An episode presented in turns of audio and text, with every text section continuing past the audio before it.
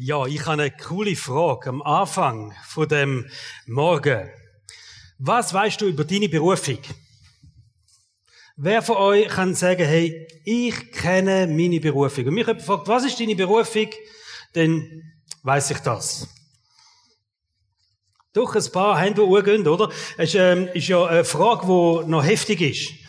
Weil wir das Wort Berufung meistens damit verbinden, mit dem, es geht um unseren Dienst, äh, den Dienst vom Leben, es geht um, um vielleicht eine Mission, wo wir gehen, eine spezielle Arbeit, einen Job oder was auch immer. Es geht um eine Leidenschaft, so. Ich, ähm, meine Berufung ist Arbeiten mit Kind, mit Flüchtlingen, meine Berufung ist das Lehren, denkt vielleicht jemand.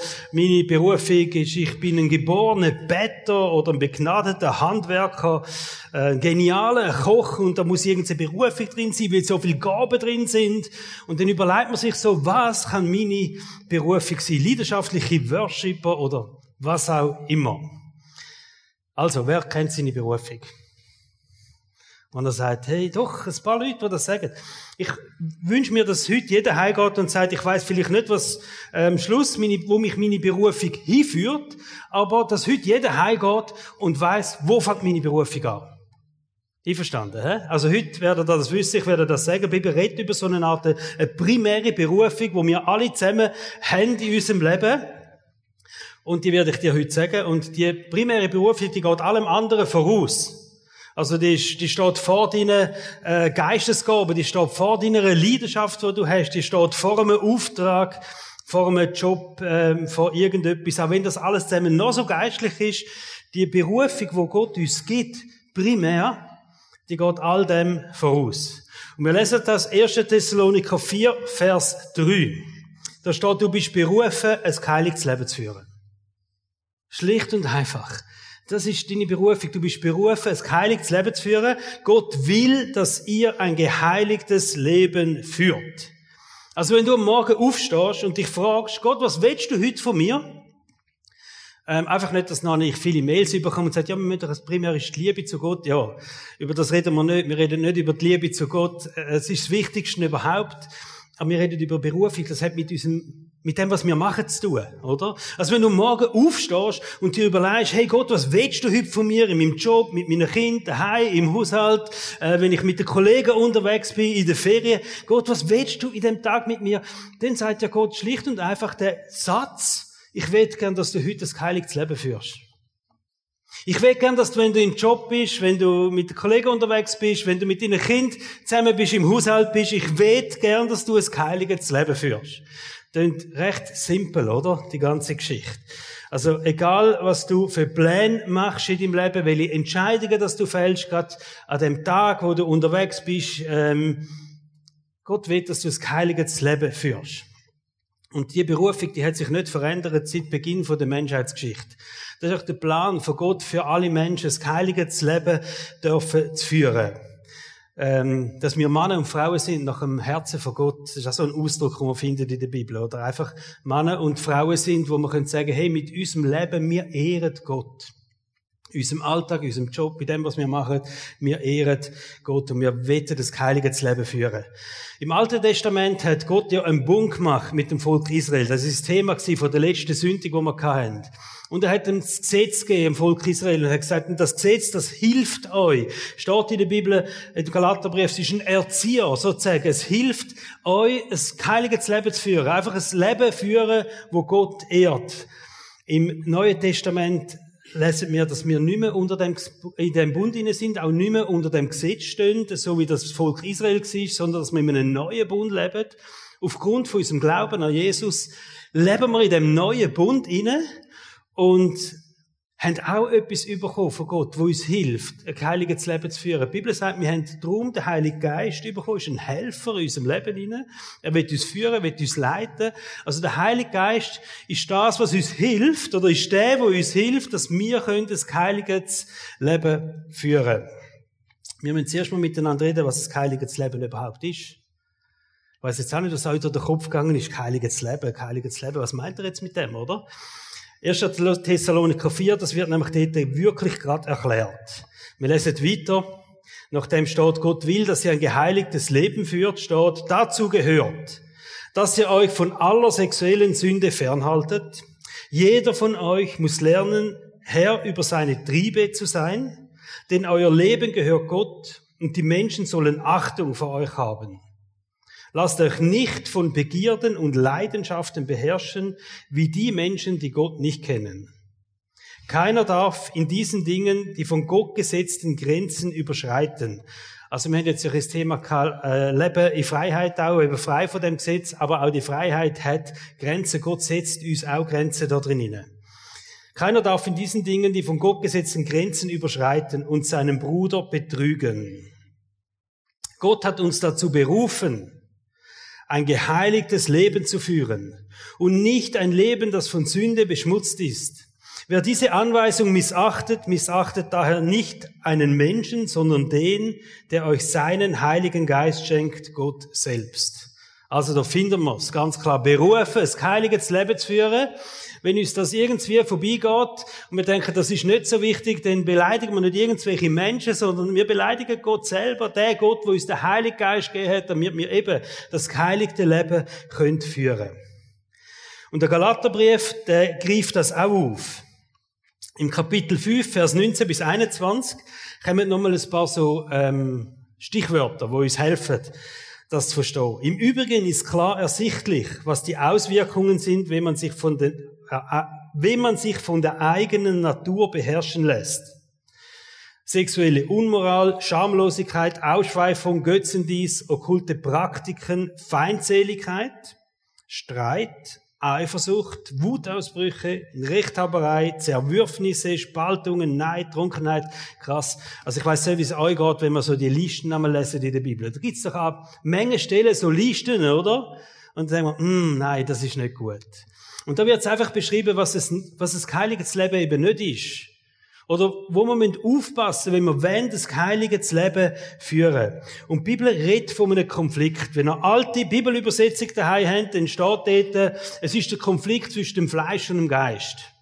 Oder ein bisschen moderner übersetzt können wir sagen, es ist der Konflikt von der menschlichen Natur mit der eigenen Bedürfnis, Begierde, Begehren, Lust, Trieb, alles so Wörter, die da kommen, und dem Heiligen Geist. Also da existiert ein Konflikt im Leben der Menschen von dem, was die natürliche oder der natürliche Mensch eigentlich wette gern, wo mehr auf sich schaut, auf sich fokussiert ist, mehr egozentrisch ist, zu dem, was der Heilige Geist in unserem Leben will. Galater 5, Vers 17 steht das. Denn die menschliche Natur richtet sich mit ihrem Begehren gegen den Geist Gottes. Und der Geist Gottes richtet sich mit seinem Begehren gegen die menschliche Natur. Das ist der Konflikt, wo da beschrieben wird. Die beiden liegen im Streit miteinander und jede Seite will verhindern, dass ihr das tut, wozu die andere Seite euch drängt. Also es ist so, es ist so ein Kampf. Der Paulus redet auch von dem, dass er das in seinem eigenen Leben auch immer erfahren hat. Eigentlich will es Gute machen, machst du es dann gleich nicht. Also der, der Konflikt, der innere Kampf, der da existiert, von der menschlichen Natur mit, mit allen Wünschen, Begierden und, und was man auch so gern wettet, was uns antreibt in unserem Leben, vielleicht eben nicht gut antreibt, aber es treibt uns an gegenüber dem, was der Heilige Geist will in unserem Leben. Und die Lösung von Gott ist genial. Übrigens, es gibt kein Problem, wo Gott nicht eine Lösung dazu hat. Das ist super. Wenn du immer ein Problem hast in deinem Leben, dann musst du wissen, Gott hat eine Lösung für das Problem. Und ich weiß nicht, was dein größte persönliche Problem ist, wo du hast im Moment. Ich habe mir das auch überlegt, als ich das aufgeschrieben habe. Gott hat eine Lösung für jedes Problem. Und ich gesagt, wie sehen meine Probleme aus? Hat Gott wirklich eine Lösung? Und ich sage, ja. Gott hat eine Lösung. Manchmal sind es nicht offensichtlich die Lösungen, aber Gott hat Lösungen für unsere Probleme. Und wenn dieses Problem irgendwo ist, dass du unzufrieden bist im Leben, dass du Angst hast, dass du Sorgen hast, dass du vielleicht jähzornig bist, finanzielle Probleme oder was auch immer, du musst wissen, Gott hat eine Lösung für das Problem.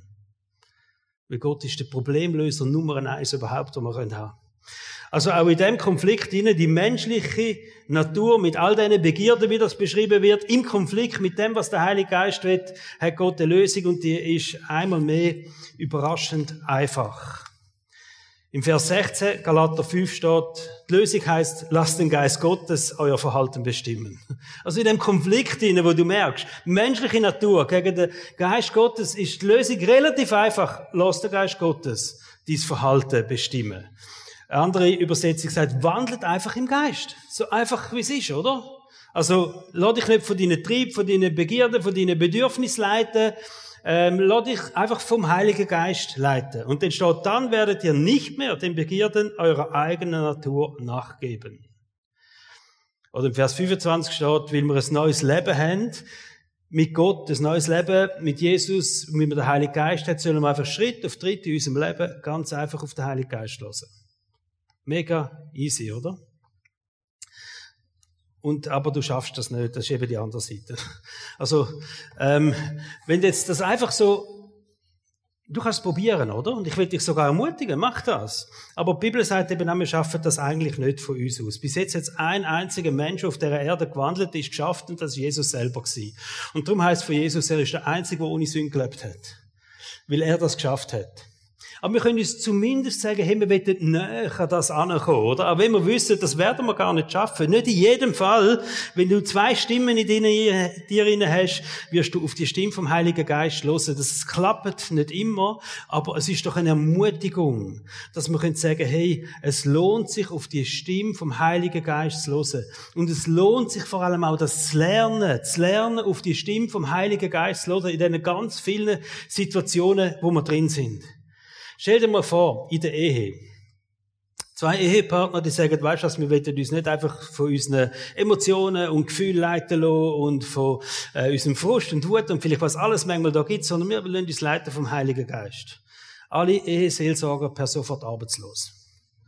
Oder stell dir das vor in der Familie. Grundsätzlich als Familie sagt man, hey, weißt du was, wenn wir Schwierigkeiten haben, wir hören auf den Heiligen Geist. Es geht nicht um uns, um unsere Bedürfnisse, was uns nervt und stresst, sondern wir wollen auf den Heiligen Geist hören im Job, im Alltag. Und das finde ich eine begeisternde Vorstellung, oder?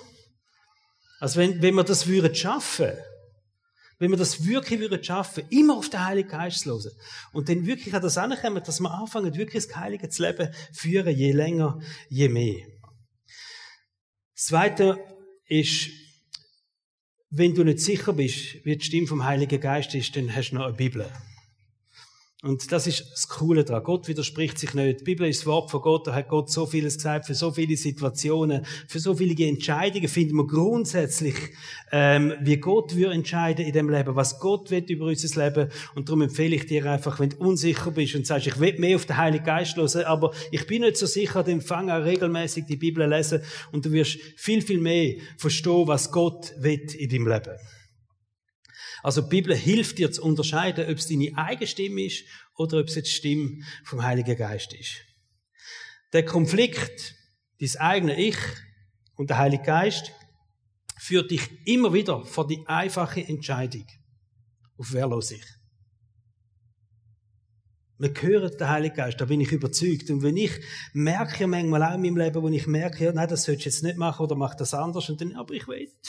Kennt ihr, oder? Oder ich will nicht. Oder ich brauche dringend. Und wir merken das, und die Lösung wäre wirklich ganz einfach. Los auf den Heiligen Geist. Da wir also durch Gottes Geist in ein neues Leben haben, wollen wir uns jetzt auf Schritt und Tritt von diesem Geist bestimmen lassen. Und so damit kommen wir zum letzten Kapitel im Galaterbrief, wo es um das neue Leben geht, wo man nicht mehr unter dem Gesetz stehen, sondern eben vom Heiligen Geist geführt werden. Und das hat den Titel Leben in der Gemeinschaft. Der Paulus hat in seinen Briefen, fast in allen Briefen, immer zwei Schwerpunkte. Zwei Sachen, die ihm enorm wichtig sind. Schwerpunkt Nummer eins, Menschen müssen das Evangelium verstehen. Es ist wichtig, dass Menschen das Evangelium verstehen. Schwerpunkt Nummer zwei, sie müssen checken, was es heißt, in einer Church-Gemeinschaft leben. Und sie müssen verstehen, was das bedeutet und wie wichtig das ist, dass wir so in einer Gemeinschaft, in einer Church eingebunden sind. Zweiter Schwerpunkt ist, der Paulus will, dass Gemeinschaft in der Church funktionieren tut. Der neue Bund, wo wir drin leben, der zeichnet sich nicht nur aus, dass wir durch den Heiligen Geist geleitet sind, sondern wir haben ein neues Dasein sozusagen. Wir sind wie äh, die neue Geburt, wo beschrieben wird in der Bibel, geht es darum, dass wir Kind von Gott sind. Und das Kind von Gott, da kannst du dich jetzt umschauen, da sind wir Geschwister, da sind ganz viele Schwestern und Brüder, die da jetzt da sitzen. Wir sind eine neue Family. Die Gemeinschaftsform, wo Gott denkt für Christen, ist eine lokale Church. Dass man echt Gemeinschaft lebt, miteinander, so unterschiedlich wie wir sind aber durch unseren Glauben eben wieder eins sind und dass wir miteinander Gemeinschaft leben. Und darum setzt der Paulus nicht nur in seinen Briefen den Schwerpunkt darauf, dass wir das Evangelium verstehen, sondern dass wir auch wissen, wie wichtig die Gemeinschaft ist, wo Gott uns schenkt da miteinander. Und der letzte Kapitel, Kapitel 6 im Galaterbrief, könnte man den Übertitel geben, Hebe the Church Family Sorg. Das ist das, was der Paulus sagt.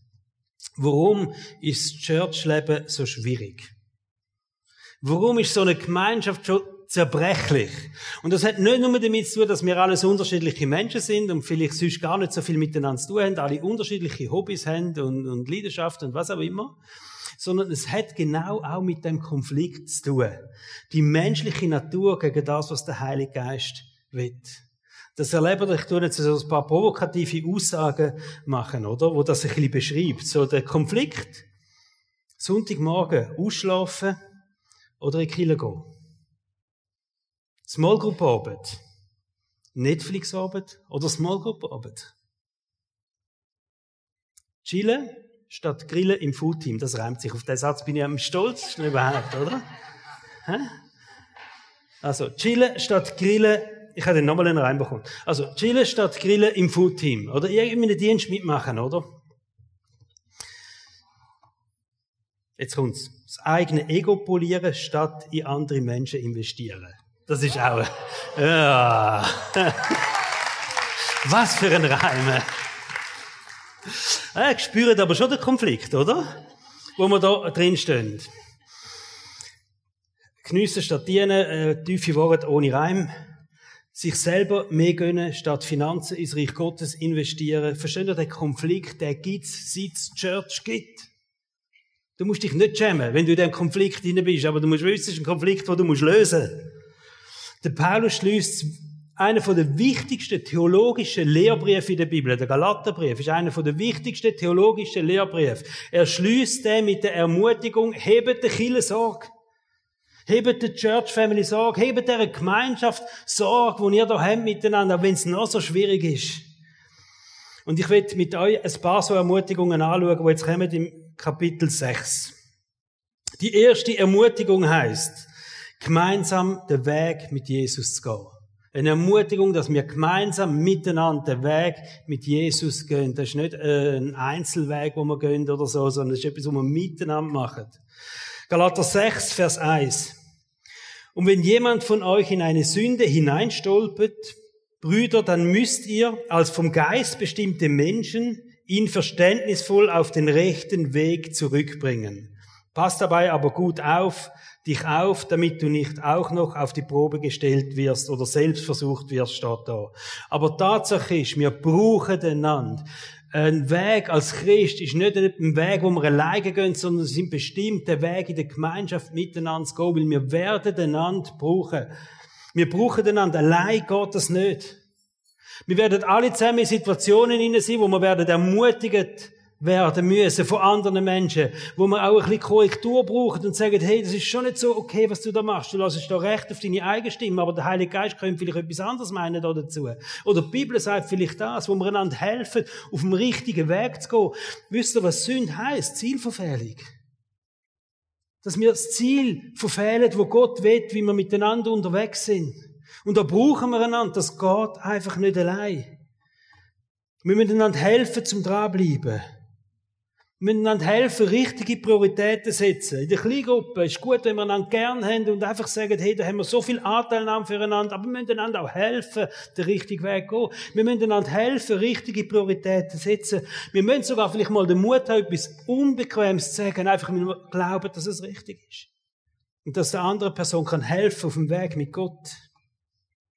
Wir müssen einander helfen, wenn wir verunsichert sind. Wir müssen einander helfen, wenn wir enttäuscht sind, wenn wir entmutigt werden. Wir müssen einander helfen, wenn wir Zweifel haben. Versteht ihr, das gibt's immer, das kommt, solche Sachen. Und da brauchen wir einander und da müssen wir füreinander da sein. Ein ganz cooler Satz äh, gehört letzte Woche. Nicht nur Angst ist ansteckend, auch Mut. Nicht nur Angst ist ansteckend, auch Zuversicht ist ansteckend. Auch Hoffnung ist ansteckend. Auch Liebe ist ansteckend. Versteht ihr? Und wir müssen es mit dem anstecken. Es gibt genug rundherum, wo Menschen mit Angst ansteckt. Und da sind wir füreinander da, weil wir miteinander unterwegs sind und wir stecken uns mit Hoffnung an, mit Zuversicht, mit Freude, mit Leidenschaft. Warum sind wir heute Morgen da? Nicht, weil wir baden wollen oder so. Das wäre das kleinste Hallenbad in der Schweiz, vermutlich. Was es gibt. Öffentlich, oder? Noch exklusiv für sechs Personen heute Morgen, die da dürfen schwimmen. Ähm, wir sind heute Morgen da aus dem einfachen Grund, weil wir zusammen im Glauben unterwegs sind. Darum sind wir miteinander da heute Morgen. Weil wir zusammen miteinander im Glauben unterwegs sind und weil wir einander brauchen da dazu. Die zweite Ermutigung heißt gemeinsam Lasten tragen. Träget gemeinsam Lasten. Galater 6, Vers 2, helft euch gegenseitig, die Lasten zu tragen. Auf diese Weise erfüllt ihr das Gesetz des Christus, das Gesetz von der Nächstenliebe gemeint. Helfet euch, gemeinsam Lasten trägen. Träget Lasten gemeinsam. Und es darf uns nicht kalt lassen, wenn es irgendjemandem nicht gut geht. 1. Korintherbrief, Kapitel 12, braucht der Paulus ein Bild dafür und er nimmt den Körper. Und er sagt, wenn doch meine Hand weh macht, wenn es der nicht gut geht, dann leidet doch der ganze Körper. Und du kannst doch nicht sagen, es ist mir doch völlig egal, was mit der Hand los ist. Weil es betrifft am Schluss den ganzen Körper. Und das ist so ein gutes Bild, oder? Für uns als Gemeinde, dass wir miteinander sowieso ein Lieb sind und es darf uns nicht kalt lassen, wenn Menschen Lasten haben in ihrem Leben. Wenn es Menschen nicht gut geht in unserer Church, dann sind wir herausgefordert, einander zu helfen, gemeinsam die Lasten zu tragen. Und ich wünsche mir das, eine Church, wo wir können sagen, Liebe, Anteilnahme und Hilfsbereitschaft, das sind Merkmale, die wir haben in unserer Kirche. Weil wir das wollen, weil wir gemeinsam Lasten tragen wollen. Dann nehmen wir Anteil daran, da helfen wir einander. Wenn irgendetwas in Not ist, wenn irgendwo ein Mangel ist, und das betrifft ja nicht nur einzelne Menschen, das betrifft ja die ganze Kirche. Oder wenn irgend in einem Dienst Menschen fehlen, das darf uns nicht kalt lassen, wenn wir zu wenig Leute haben, die im Kids-Bereich am Dienen sind. Das, wenn wir sagen, das ist eine Last, die wir miteinander haben, die wollen wir miteinander tragen. Und die dürfen uns nicht einfach kalt lassen. Hey, ich bin mal im Restaurant gewesen. Und dann wartest in dem Restaurant und der Kellner kommt nicht. Kennt ihr das? Aber immer so im Abstand von vier Metern schwirrt einer um dich herum. Bei den anderen Leuten, oder? Die bestellen, die kommen das Zeug schon lange über und du hast es noch nicht. Denn irgendwann kommt er im Blick Nähe von dir und er sieht und du rufst ihm. Und er kommt zu dir an, der Kellner, und sagt dann der geniale Satz, oder? Entschuldigung, nicht mein Tisch. Wenn das schon mal erlebt? Sorry, ist nicht mein Tisch. Kollege kommt gleich. Super. Und du hockst steht und denkst, nein, das darf nicht wahr sein. Und der Kollege, der kommt nicht, wo immer der Kollege ist, keine Ahnung, oder? Und er wäre so nah gewesen und er hat so das Computer in der Hand und er könnte einfach schnell meine Tischnummer eintippen und könnte einfach schnell sagen, okay, ein großes Bier für den Nati und das Händel. Ich bin gerade in München gewesen, ist wunderbar gewesen. Ähm, er könnte es einfach schnell machen, oder? Aber er macht's nicht. Nicht mein Tisch. Und ich denke, darf nicht wahr sein, oder? Gemeinsam Lasten tragen. Es darf uns nicht kalt lassen, wenn ein Tisch noch keinen Service hat, oder? Gemeinsam Lasten tragen von einzelnen Menschen. Wenn wir Leute in unserer Kirche haben, wo es nicht gut geht, die eine Last haben, tragen wir sie gemeinsam. Tragen wir gemeinsam die Lasten, die wir als Church haben. Und es ist ja so, dass als Church hat uns Gott einen Auftrag gegeben. Als Church hat uns Gott eine Vision gegeben. Er hat uns Verpflichtungen gegeben, Verantwortung gegeben für Menschen und all das. Und dass man sagt, hey, auch das, was uns Gott als, als Church gegeben hat, und wo vielleicht auch eine Last ist, weil man es tragen muss, das tragen wir miteinander. Das sind nicht zwei, drei, die das tragen, sondern miteinander tragen wir die Lasten.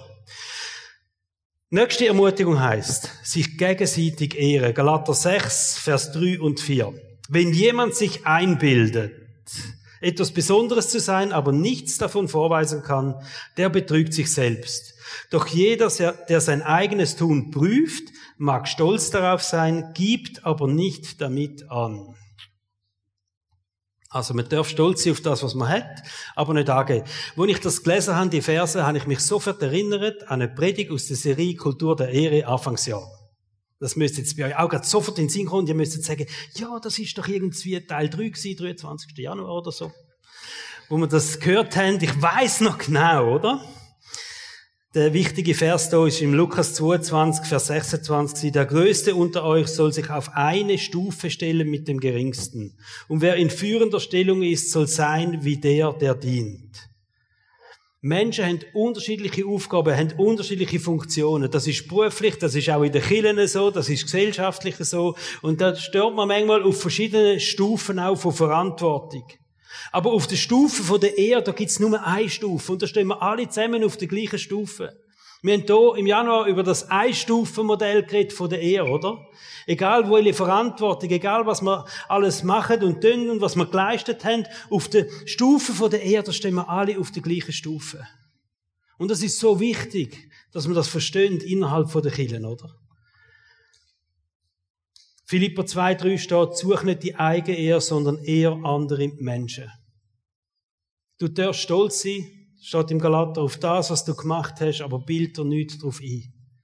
Wir dürfen stolz sein auf das, was wir erreicht haben, wenn wir, wenn wir gute Leistungen machen, gute Noten haben in der Schule oder wo wir auch immer im Job befördert werden. Wir dürfen stolz sein, wir dürfen uns nicht etwas darauf einbilden, dass wir uns besser fühlen plötzlich wie andere Menschen sondern dass wir sagen, hey, wir stehen alle miteinander auf der gleichen Stufe von der Ehe. Ermutigung, sich gegenseitig zu ehren in der Kirche. Dann die nächste Ermutigung, Ermutigung finanziell mitzutragen. Galater 6, Vers 5. Wer im Glauben unterwiesen wird, soll auch zum Lebensunterhalt seines Lehrers beitragen, so gut er kann. Oder wir können es umformulieren, wer in einer Church Family ist, ein Teil von uns soll so gut er kann auch finanziell mittragen, dass, äh, dass Church Family einfach auch keine finanzielle Not hat. In der Bibel lesen wir ganz, ganz viele ähm, Aussagen über den Umgang mit Geld. Und wir könnten eine eigene Serie machen, nur über das, was die Bibel denkt, wie wir mit dem Geld sollen umgehen. Wir sehen so ein biblisches Finanzprinzip vom Zehnten.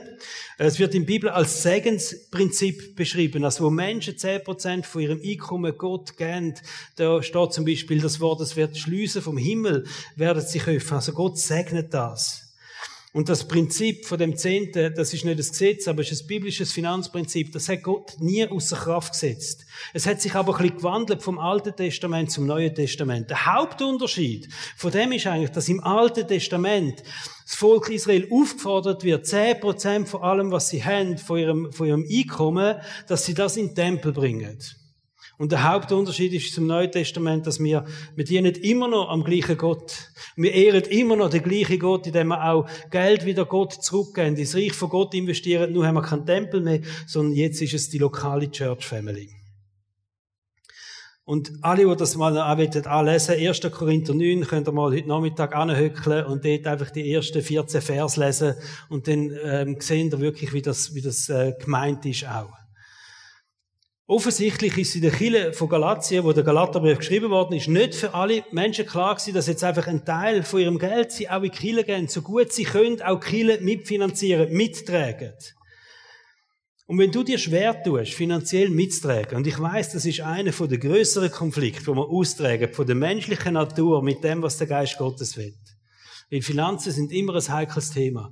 Und wenn du dich schwer tust und sagst, es tut mir so schwer, einfach finanziell mitzutragen, dann muss ich dir sagen, du bist nicht allein. Da hat schon vor 2000 Jahren in Galatien das gleiche Problem gegeben. Aber es ist trotzdem nicht richtig.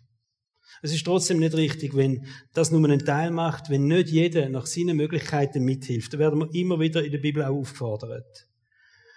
Und ich glaube, es ist eine Ermutigung auch für uns, gemeinsam finanziell unsere Church zu tragen. Es ist eine Ermutigung für uns alle zusammen, gemeinsam finanziell in unsere Church zu investieren. Das dort zu bauen, weiterzubauen, was Gott uns anvertraut hat.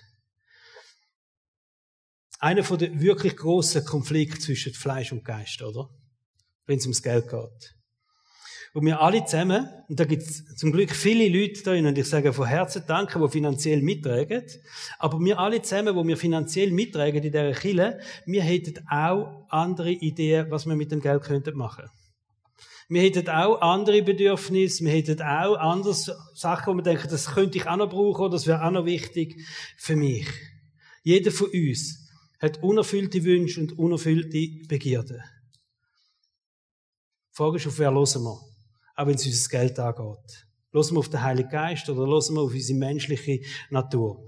Und der Paulus sagt dann im Vers 7, eine krasse Aussage, die er bringt, Gott lässt sich nicht spotten. Und wir können jetzt das auslegen, wie wir wollen, aber was wir dürfen wissen, Gott nimmt das persönlich, wenn wir finanziell mittragen, weil er weiß, es ist etwas von unserem Innersten, oder? Das Geld locker machen. Kostet uns am meisten. Gott nimmt es persönlich, ob wir es machen oder ob wir es nicht machen. Er nimmt es persönlich. Wenn du Geld in die Kirche gibst, dann darfst du wissen, dass Gott das persönlich nimmt. Und die Aussage, was du für Menschen machst, das hast du für mich gemacht. Die gilt auch in dem Zusammenhang. Und einmal mehr lesen wir da die biblische Aussage, wir werden ernten, was wir säen. Und ich glaube, Großzügigkeit ist etwas, was Chile voranbringt. Großzügigkeit ist etwas, was das Reich Gottes voranbringt. Großzügigkeit ist etwas, was eine Ausstrahlung hat in die Welt raus, wo wir können erleben, wie Menschen dürfen zum Glauben kommen. Und wie Menschen es daheim dürfen finden in einer Church Family. Und wie Kinder können geprägt werden vom kleinsten Alter auf in verschiedenen Altersgruppen. Und wir werden heute auch da feiern miteinander. Und wir haben 60 Jahre Unterschied vom jüngsten zur ältesten Person, die sich taufen lässt heute Morgen. Verstehen Sie? Das ist Church Family. Und für das gehen wir und für das investieren wir miteinander. Und die letzte Ermutigung, die Paulus bringt, Ermutigung, einander gut zu tun. Galater 6, 9 bis 10. Wir wollen also nicht müde werden, Gutes zu tun, denn wenn die Zeit gekommen ist, werden wir die Ernte einbringen, falls wir nicht aufgeben. Solange wir also noch Gelegenheit haben, wollen wir allen Menschen Gutes tun, am meisten natürlich denen, die zur Glaubensfamilie gehören. Auch da eine primäre Verantwortung gegenüber der Church Family. Als Church, ich weiß, wir sind nicht eine äh, soziale Einrichtung, das sind wir nicht. Wir haben einen anderen Auftrag. Wir bauen das Reich von Gott. Wir, wir wollen, dass Menschen in die Beziehung mit Gott können, ähm, einwachsen, dass sie können aufblühen in ihrem Leben, dass sie können begabt werden von Gott, dass sie die ganze Fülle von Gott können entdecken in ihrem Leben. Aber wir haben auch eine soziale Verantwortung füreinander. Und wenn du am Sonntag zu uns kommst, und jetzt musst du gut aufpassen, weil das hast du jetzt Freude. Wenn du am Sonntag zu uns kommst in die Church, dann hast du das Recht, dass man dir Gutes tut. Wenn du am Sonntag da zu uns kommst, dann hast du das Recht, dass man dir Gutes tut.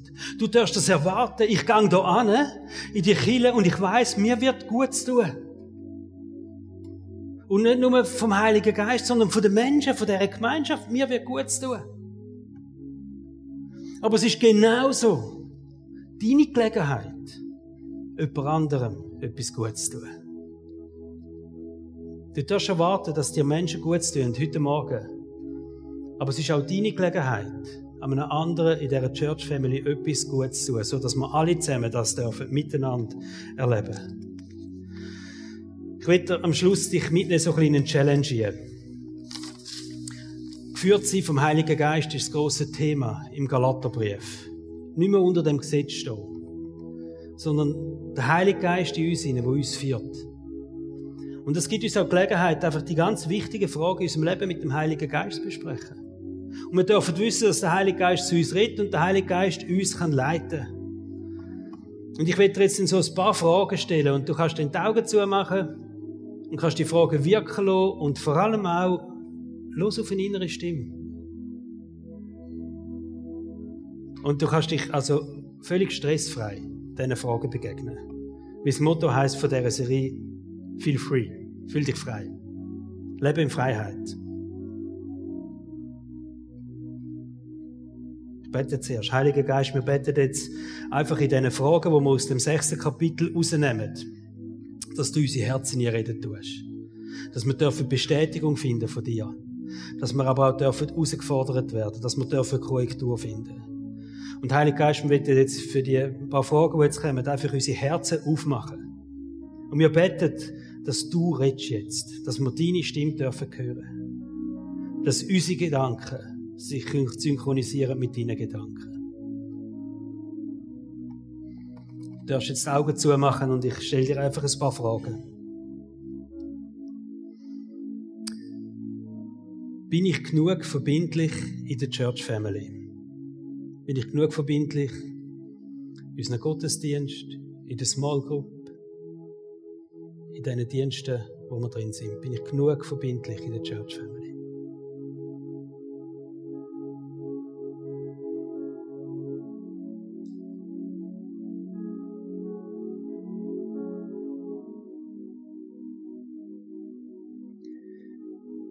Wie gehe ich mit den Lasten der anderen um, von den anderen Menschen? Sind Lasten in unserer Church gut verteilt? Oder wo könnte ich vielleicht mehr mittragen helfen?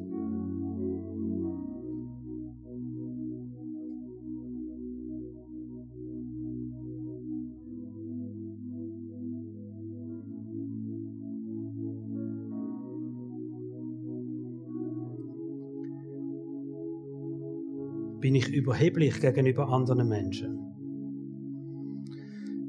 Fühle ich mich schön, zu gut, zu geistlich?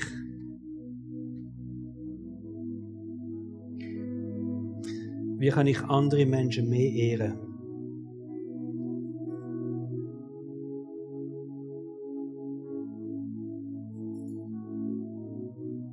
Vielleicht haben wir da jetzt auch Namen in den Sinn. Sagst, ich will sie mehr ehren. Heiliger Geist, wir danken dir, dass du jetzt einfach redest zu uns in diesen Fragen hinein.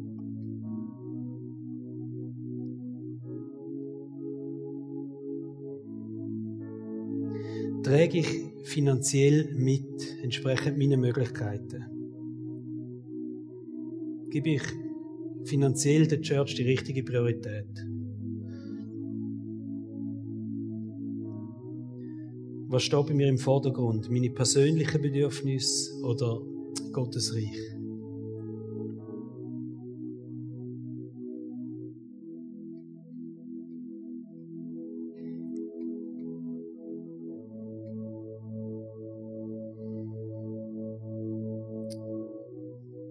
Wo könnte ich anderen Menschen in der Church Family konkret etwas Gutes tun? Vielleicht heute Morgen. Könnte ich anderen Menschen in der Church Family etwas Gutes tun?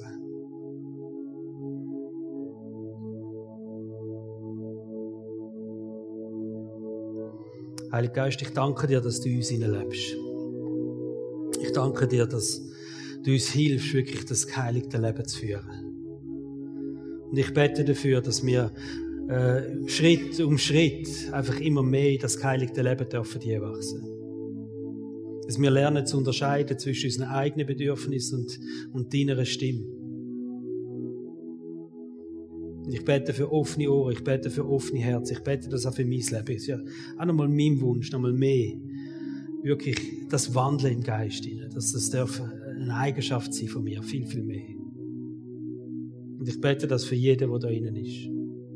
Dass Menschen dürfen sein, die laufen mit dir, Heiliger Geist, wo es führen lassen von dir, Heiliger Geist, wo es beraten lassen von dir, Heiliger Geist. Ich lade dich ein, dass du einfach nochmal fest in unsere Herzen herkommst, dich ausbreiten tust.